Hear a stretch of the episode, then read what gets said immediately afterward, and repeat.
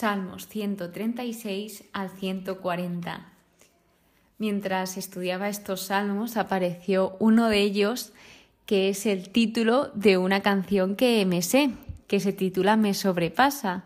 Entonces esto ya me llamó la atención y digo, ¿cómo no voy a llamar al episodio Me sobrepasa? Y bueno, vamos a tratar temas como, por ejemplo, el amor eterno que nos tiene Dios. Se nos deja esto muy claro, al igual que se nos deja claro la importancia que tienen nuestras vidas, el valor que tienen y lo importante que somos pues para el mundo y sobre todo para Dios. Por lo tanto, volviendo a la canción y escogiendo ese título, que qué gran título, pues sí, me sobrepasa pues el entender lo grande que es el amor que Dios nos da y me sobrepasan tantas cosas que Él hace por todos y cada uno de nosotros. Entonces, ahora sí que sí, comenzamos con el Salmo 136, que este se titula El Gran Jalel y más bien también tiene otro título que se llama Letanía de Acción de Gracias. Este es recitado en el tiempo de Pascua, en las festividades judías, también en las cristianas, pero en las festividades judías se trata más este tipo de salmo. De hecho, este se recita en Pascua, en la fiesta de los tabernáculos y en la fiesta de la dedicación. ¿Y por qué este salmo se titula así? Se titula el Gran Jalel, porque este es el grande y es pues debido a su estructura y a su contenido que es particular, es muy único. Y aquí se centran en, bueno, os digo un versículo de ejemplo, que es el versículo 1, donde se enfatiza muchísimo en un versículo que habla sobre la fidelidad y el amor inagotable de Dios, que es el versículo que dice, porque es eterno su amor. Y se repite hasta cuatro veces y esto empieza así, de hecho empieza con una alabanza a Dios diciendo aleluya, alabada Yahvé, y que demos gracias a Dios. Y esto también concluye así este salmo. Y bueno, también nos deja claro que todo lo hace por amor. Yahvé hace todo por amor, se le llama Dios de los dioses, Señor de los señores y también se nos deja claro que es un Dios de hechos. Por lo tanto, este salmo lo que es es un recordatorio constante de la fidelidad inquebrantable de Dios que tiene Él hacia su pueblo. Una curiosidad de este salmo es que tiene vínculo con la última cena, porque al final este salmo, al recitarse en la Pascua judía, en la última cena, según los estudios que he estado viendo, se recitó este salmo.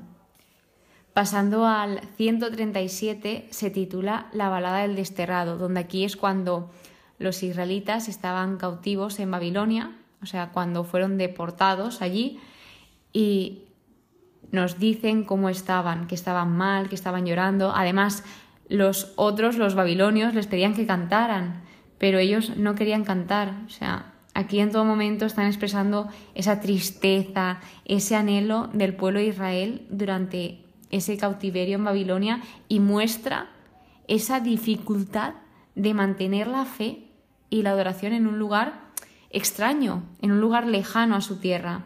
Entonces también lo que piden es que se haga justicia y pues se nota que las personas que escribieron esto tenían una fe muy firme.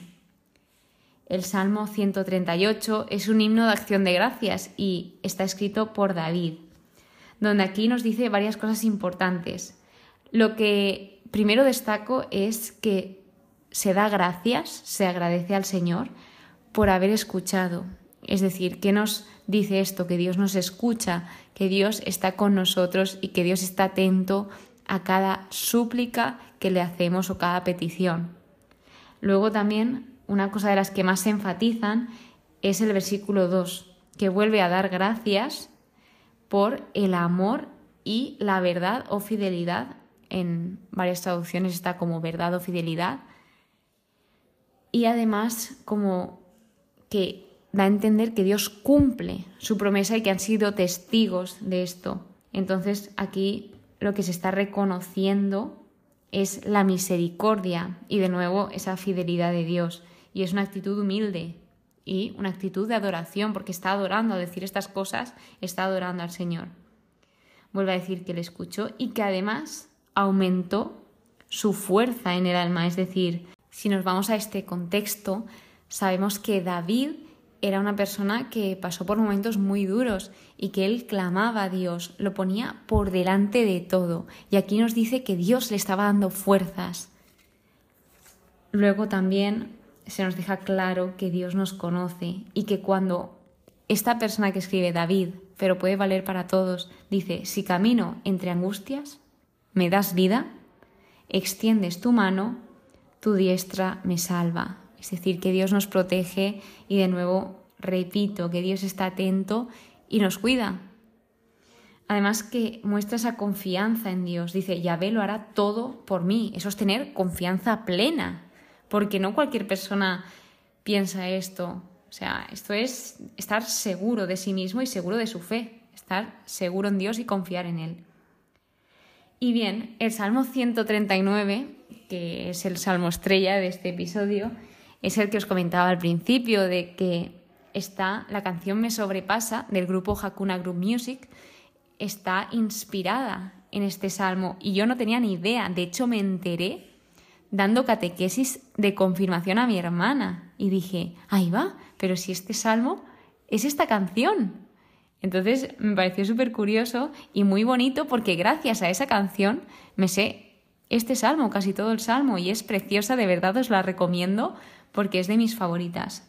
Entonces sabemos de este salmo que es uno de los más conocidos y amados y se titula Homenaje a aquel que lo sabe todo. Aquel es igual a Dios, a Yahvé. Entonces, según la descripción de mi Biblia, nos decía que lo que hace este salmo es meditar sobre la presencia y la omniscencia de Dios evocando pasajes de la meditación de Job. Y bien, ¿qué nos dice? Pues que nos conoce, que sabe todo lo que hacemos cuando nos sentamos, cuando nos levantamos, que Dios sabe lo que pensamos, que nos advierte para pues protegernos. Y uno de mis versículos favoritos, que es el estribillo también de que usa esta canción, es ¿A dónde iré lejos de tu espíritu? En la canción dice de tu aliento. ¿A dónde podré huir de tu presencia?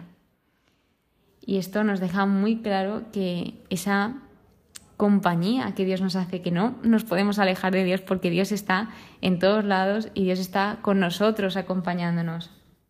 Y bueno, los versículos 13 y 14 también son increíbles. Dice, porque tú has formado mi cuerpo, me has tejido en el vientre de mi madre. Te doy gracias por tantas maravillas, prodigios soy, prodigios tus obras. Aquí está marcando, enfatizando que debemos de valorar y apreciar nuestra existencia y nuestra vida.